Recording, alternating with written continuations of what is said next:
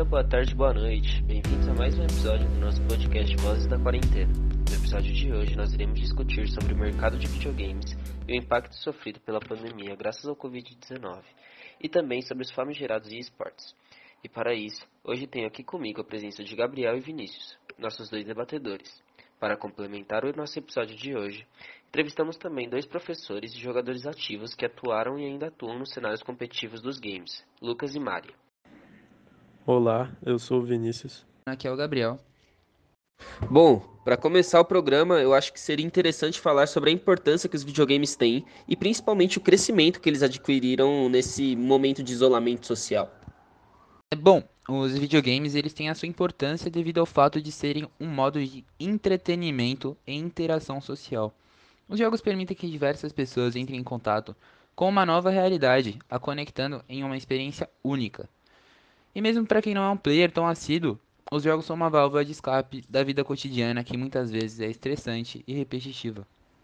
Concordo, especialmente neste momento atípico onde os games possibilitam que as pessoas saiam dessa monotonia, que é a vida em isolamento social, além de principalmente os jogos online permitirem que haja o contato com outras pessoas, o que de fato não é a mesma coisa do contato físico, pessoalmente, mas já ajuda em algo.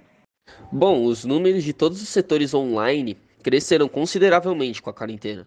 Como isso se aplicou no setor dos games? Ah, os games foram extremamente beneficiados com a situação. Todo o consumo digital em geral cresceu estrondosamente. Mas como isso ocorreu? quarentena, todos foram forçados a ficar em casa e com isso a buscarem novas formas de se entreter. E logo o mercado de jogos decolou.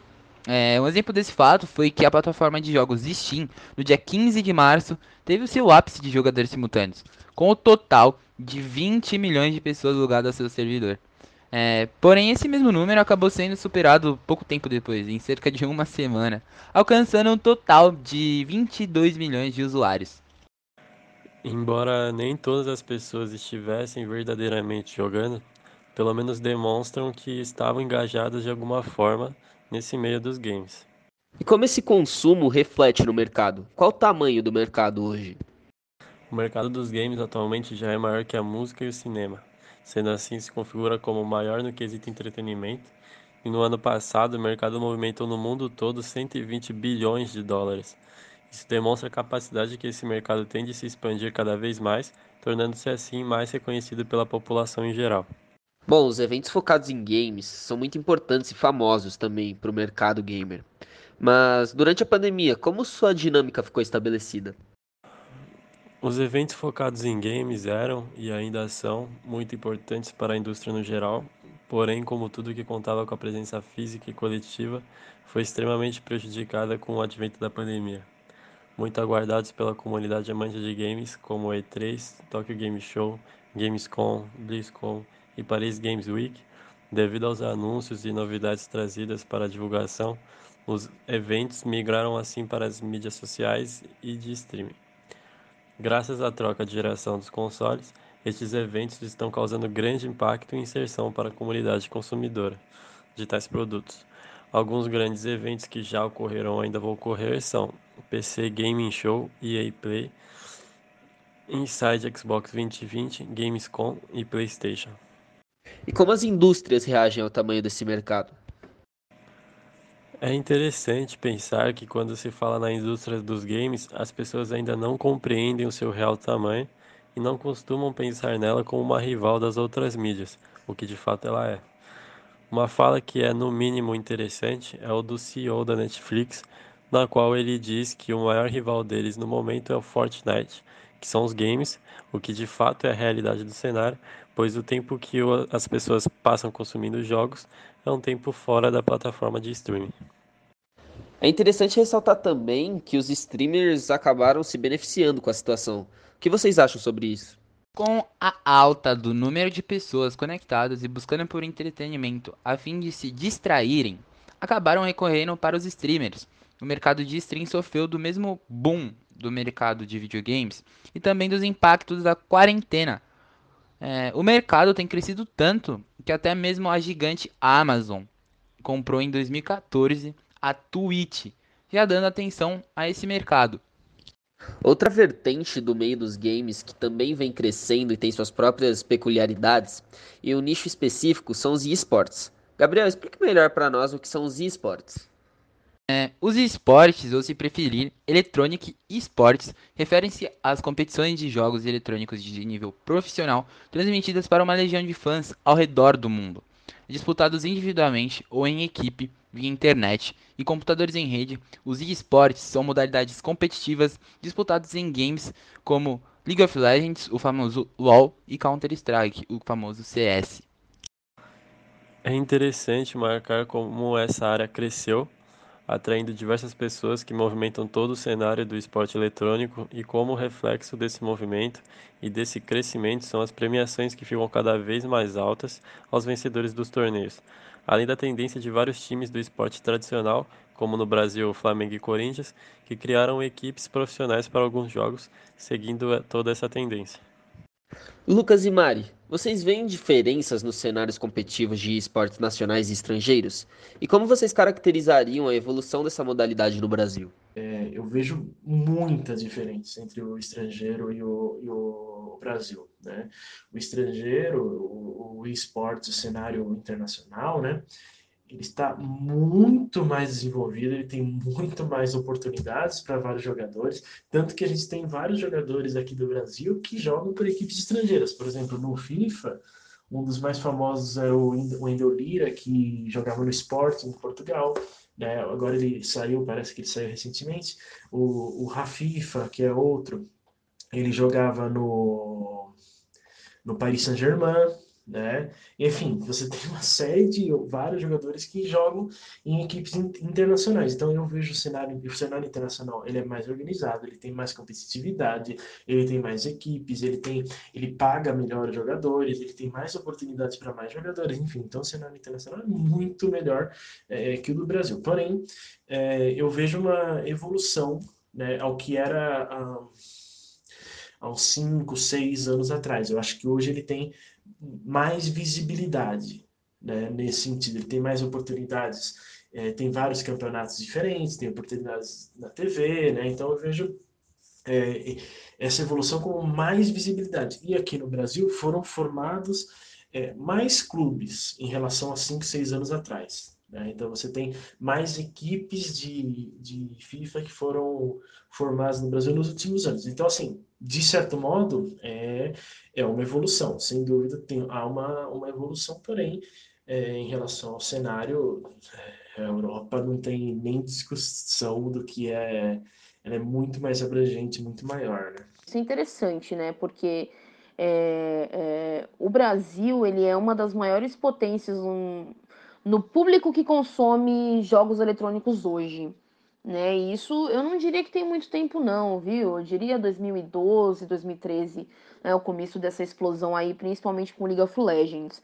Né? Mas hoje o Free Fire domina o cenário já tem dois anos. Né? E não é puxação de saco porque eu jogo o jogo, não. É, é mais por saber mesmo desse cenário. Então, por exemplo, tem um time, que é um time holandês extremamente famoso, é uma organização de esportes eletrônicos chamada Team Liquid. E a Team Liquid ela é holandesa, né? E ela tem um representante do Free Fire no Brasil que foi o time que venceu a Liga Brasileira de Free Fire no ano passado.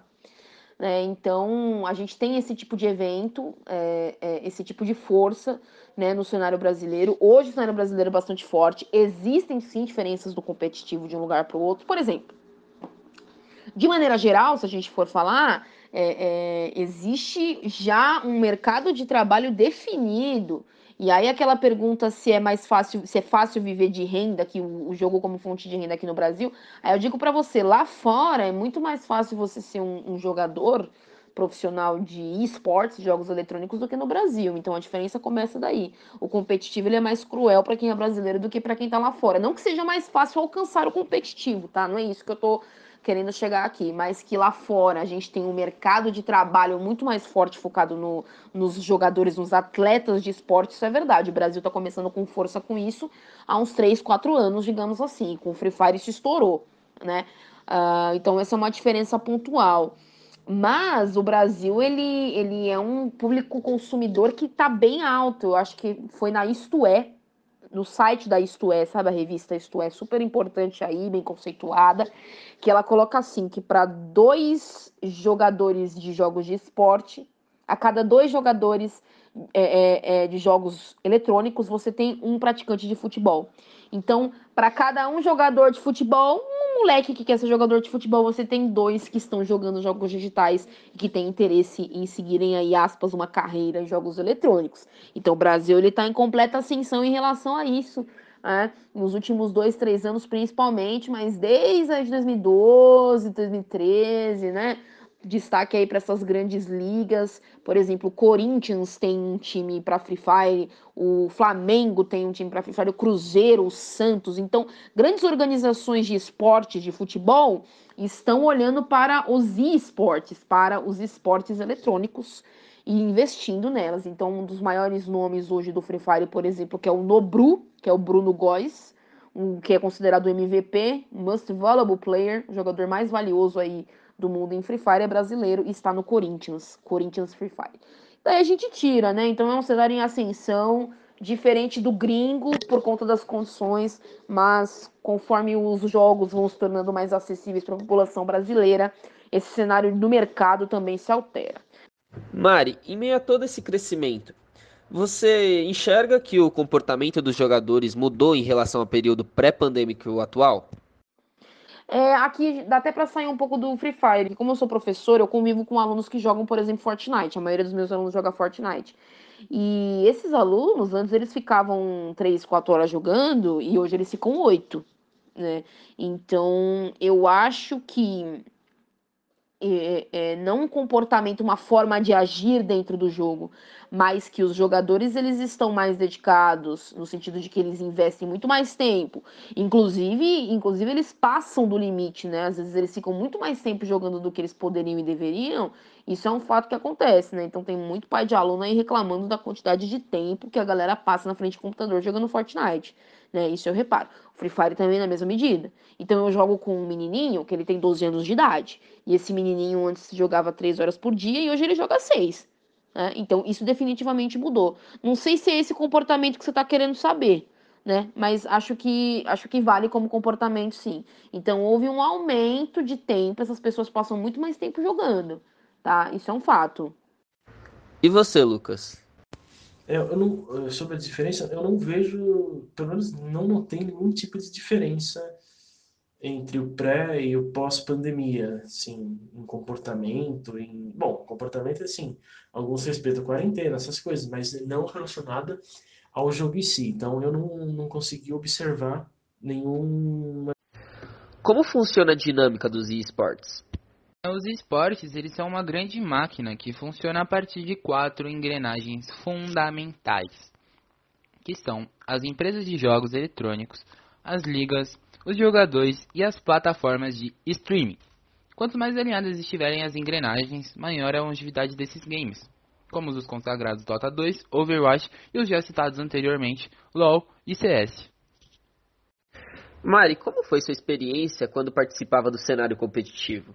Bom, até hoje eu continuo no competitivo, mas um competitivo menor. Eu sempre fui de competitivo menor, na verdade.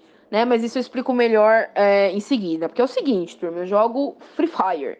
Que inclusive é um jogo muito mal aceito pelos gamers, né? A galera que joga CS, Counter-Strike, que joga League of Legends, LoL, não curte muito Free Fire, fala que o gráfico é feio, que o jogo é fácil, e tal. E, e, isso é gosto, não tô aqui para discutir isso. Mas o fato é que o cenário competitivo do Free Fire é muito diferente do cenário competitivo desses outros jogos, né?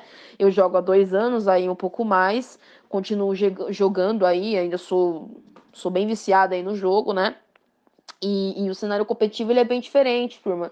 É, é, porque o Free Fire ele é um jogo que e esse é o forte dele, é por isso que o Free Fire é o jogo que mais cresce no Brasil. Ele é um jogo que qualquer celularzinho fraco consegue suportar, né? Porque ele tem um sistema aí que permite, ele tem um gráfico que ele é suportado aí por, por celulares de base, né?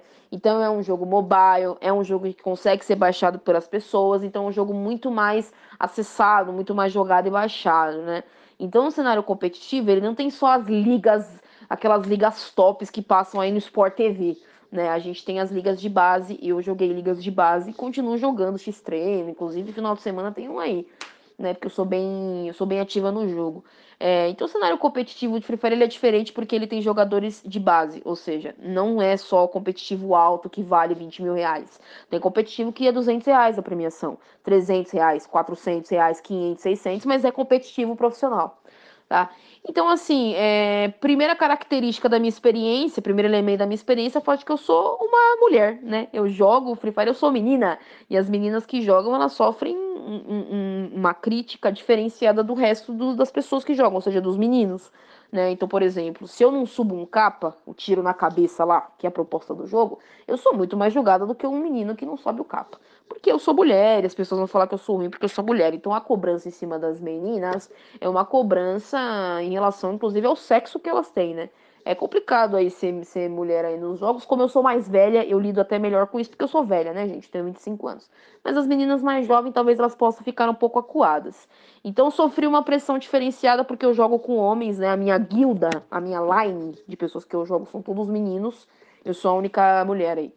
Mas então, a primeira característica é esse, esse leve machismo que eu senti. A segunda é, é, na verdade, enaltecer um pouco. É positiva essa experiência que eu tive e que tenho ainda, porque eu conheço gente de várias faixas etárias, gente de lugares diferentes, gente da Bahia, Pernambuco, Paraná, inclusive a minha própria guilda, né? São meninos de todos os cantos aí. Então é uma experiência positiva, tirando esse machismo meio chato da garotada, porque é gente mais nova que joga, é uma experiência positiva, porque tem pessoas de outros lugares, pessoas com outras condições financeiras, pessoas mais jovens, né? E aí é legal para conhecer uh, a galera. Tem um clima diferente. Quando você joga um jogo e quando você participa de um cenário específico e você joga de verdade e é interessado e investe tempo, é uma experiência interessante conversar com pessoas novas, ver o talento das pessoas, né? Experienciar a emoção de ganhar uma partida, né? De dar o buia, que é como a gente chama no Free Fire. Então, é uma experiência interessante, positiva, tirando esse aspecto aí é, do machismo que a gente sofre bastante. E com você, Lucas, como foi participar do cenário competitivo do FIFA? Sobre a primeira questão, né? É, na verdade, sim, eu ainda participo do, do cenário competitivo né, do, do FIFA. É, eu ainda estou dentro desse cenário, então é uma experiência que eu ainda estou vivenciando. Né? É, ela é bacana, né? Ela gera muito estresse, muita co cobrança, né? minha mesmo no caso, né? Mas era legal, assim, no sentido de, de ser um, um, desafio, né? De querer se superar, tal, de querer melhorar o jogo, de estar competindo contra os melhores mesmo. Então, é, de minha parte, apesar do lado do estresse, ele ainda é muito positivo. Como todo mundo dos games, os esportes também sofreram influência da pandemia. Como foi este impacto para essa área nichada dos jogos? Os esportes, apesar de fazerem parte da indústria dos games, sofreram com a pandemia, pois os eventos dessas competições eram feitas de forma presencial, de modo a trazerem milhares de espectadores, como se fosse uma partida de futebol realmente. E este fato movimentava muito dinheiro em compras em produtos relacionados aos times e aos jogos, além do fato de muitas dessas competições dependerem de patrocínios que eram atraídos devido a essa grande massa de público. É, porém, os eventos se adaptaram à realidade que vivemos agora.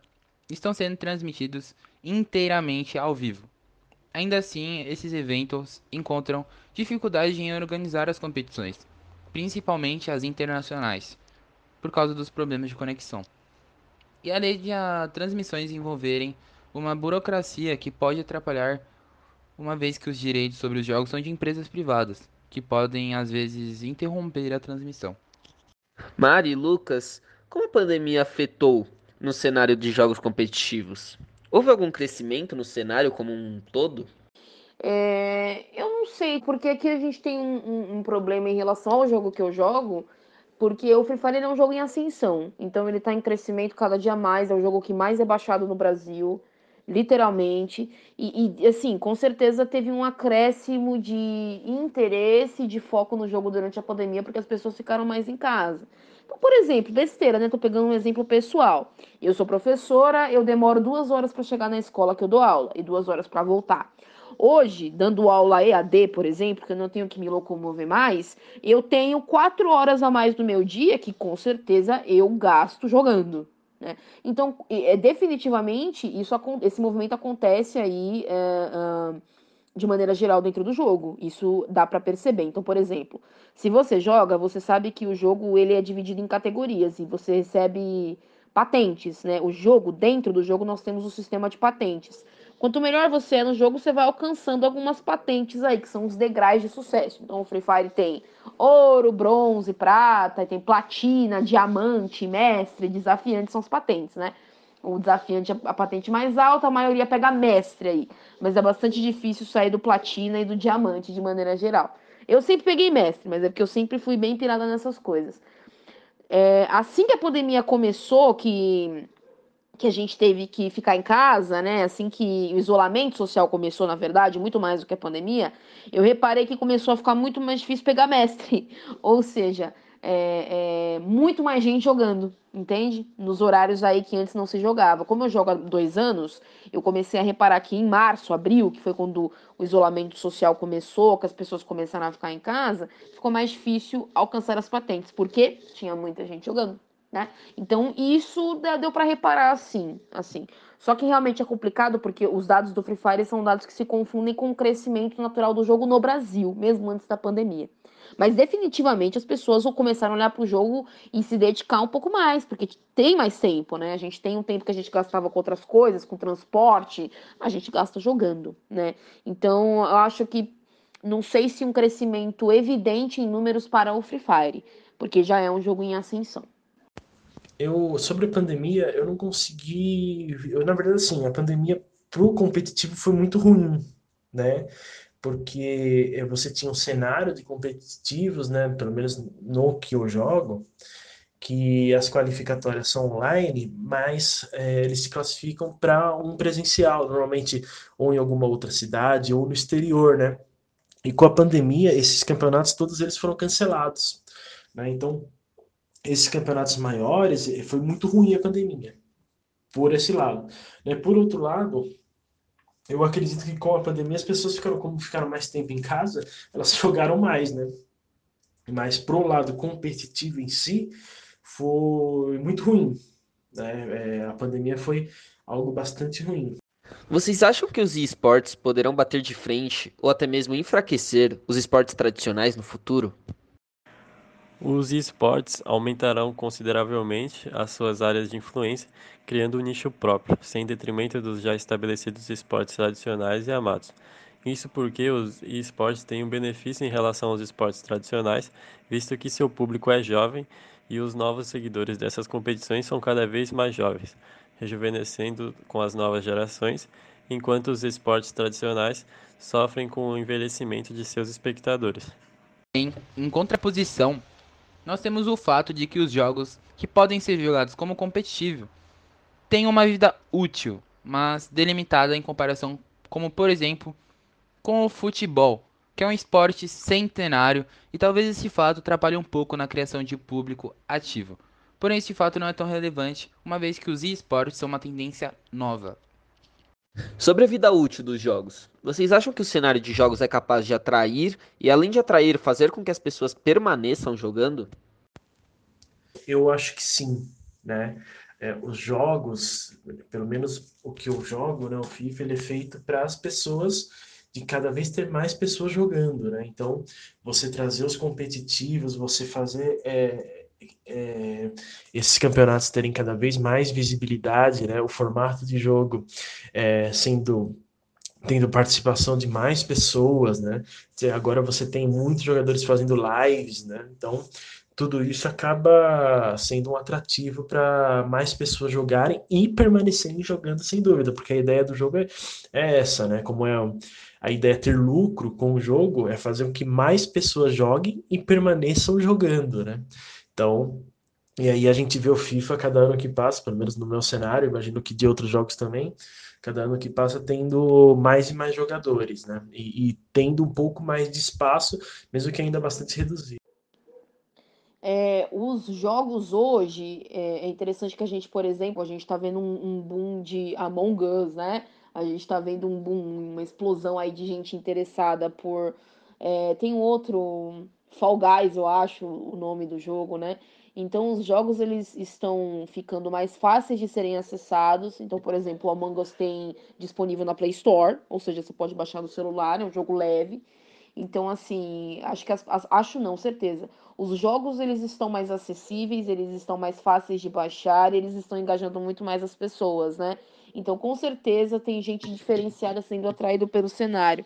Porque não é gente que só tem recurso. Então, uma pessoa que tem um celular mais fraco, por exemplo, ou que tem um celular simplesmente, ela consegue jogar um jogo que te permite desenvolver aí suas competências. Né? Você não precisa ter um computador super mega blaster igual pro Counter-Strike ou pro League of Legends para jogar. Né? Então, definitivamente, o cenário atual dos jogos tem atraído as pessoas e faz com que as pessoas permaneçam, por exemplo, por conta dessa possibilidade do contato.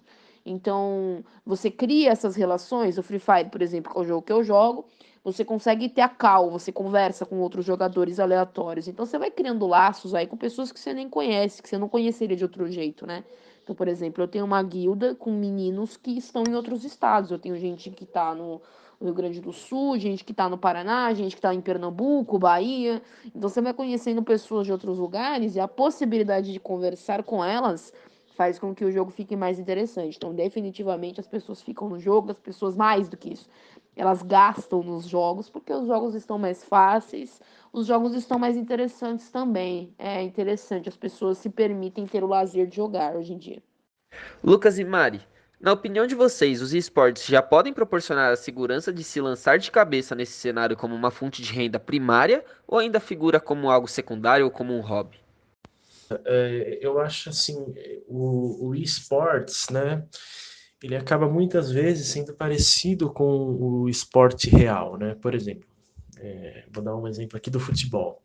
Quando a gente fala que jogador de futebol ganha bem, isso não é uma verdade. jogador de futebol ganha mal, ganha muito mal, né? Quem ganha bem é uma porcentagem mínima dos jogadores que estão é, na Série A, que joga na Europa, enfim, mas não reflete a imensa maioria dos outros jogadores, né? Então, eu acho que essa lógica ela funciona também para o esportes. Você tem alguns poucos jogadores que se destacam, né? E aí conseguem viver disso, vivem de patrocínio, vivem de lives, enfim, vivem de, de propagandas, uh, é, vivem de vídeos no YouTube, né?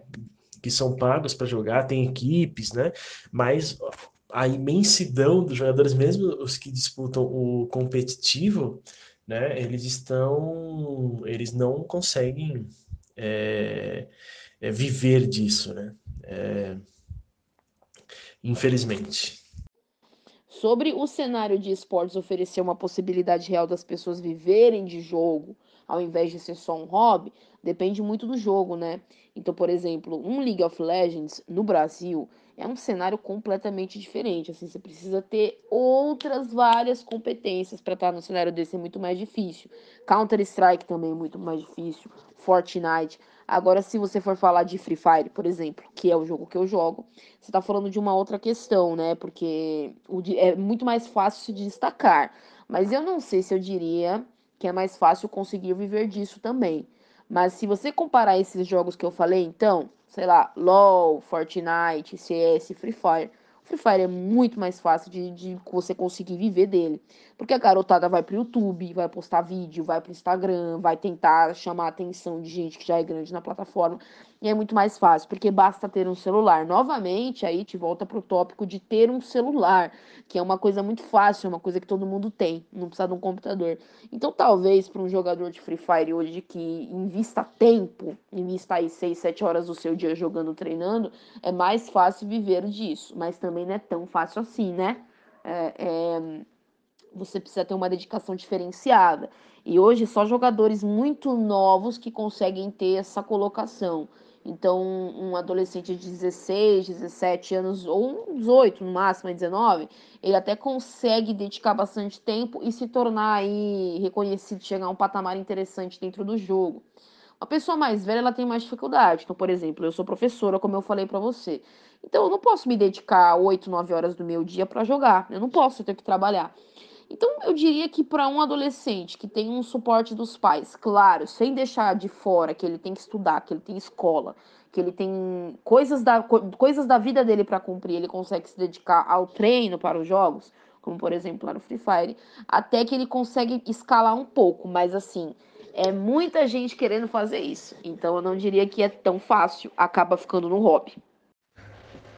Através do episódio de hoje, nós podemos entender um pouco melhor sobre os videogames e uma de suas vertentes, os esportes. Compreendemos um pouco melhor como essa indústria crescente foi afetada pela pandemia, além das funções que os jogos adquiriram nesse período. O nosso episódio chegou ao fim. Agradeço a companhia e as informações trazidas pelos nossos convidados de hoje, Vinícius e Gabriel, juntamente com os roteiristas e editores desse episódio, Thiago, Vinícius Scarpe e Guilherme. E agradecimentos especiais para Lucas e Mari, além do apoio e orientação dos nossos professores Aníbal e Eric. Um agradecimento especial para o nosso colégio Parte Sevilha. Continuem ligados em nossos outros podcasts. Até mais!